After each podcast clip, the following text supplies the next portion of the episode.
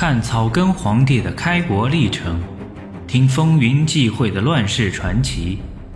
欢迎您收听《朱元璋传》，作者吴晗，演播埃里克里。第十三章：利剑高悬，整饬吏治，肃朝纲。作为元末农民起义领袖。朱元璋深悉元末弊政，仕进之徒上至公侯，下至州县部署小吏，大多贪赃枉法，以致法政不严，最终导致元朝的灭亡。朱元璋以为此弊不除，难成善政。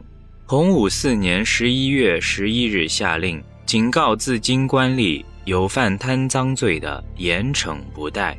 并具体规定，只要官吏贪赃达八十贯钱者，就绞首示众，然后剥皮填草，挂于当地衙门大堂上，以示警戒，立警效尤。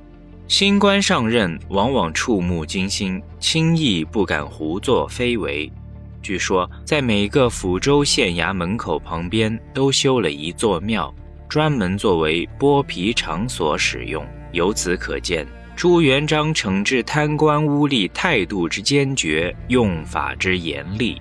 洪武十八年三月二十八日，朱元璋怀疑北平二司官吏李霍、赵德全等与户部侍郎郭恒、胡毅、王道亨等互相勾结，合伙贪污，便下令法司严刑拷问。查出郭恒等人贪污官粮达七百余万担，于是大兴冤狱，史称“做盗官粮案”，又称“郭恒贪污案”。参与者：礼部尚书赵茂、刑部尚书王惠迪、兵部侍郎王志、工部侍郎麦志德，全部伏诛。由此案而下狱拟罪的达数万人。很多无辜的官吏都被牵连进去了，追赃的时候又任意扩大范围，百姓中中产以上之家几乎都因此而破产，而且下诏指明对贪官污吏的惩罚永远不能赦免，民间一时怨声载道。由于郭恒贪污案乃有名开国以来第一大贪污案。朱元璋不免借以造势，以儆效尤。御史于敏、丁廷举等上书奏报民情不平，朱元璋就亲自下诏列举郭恒等人的罪状。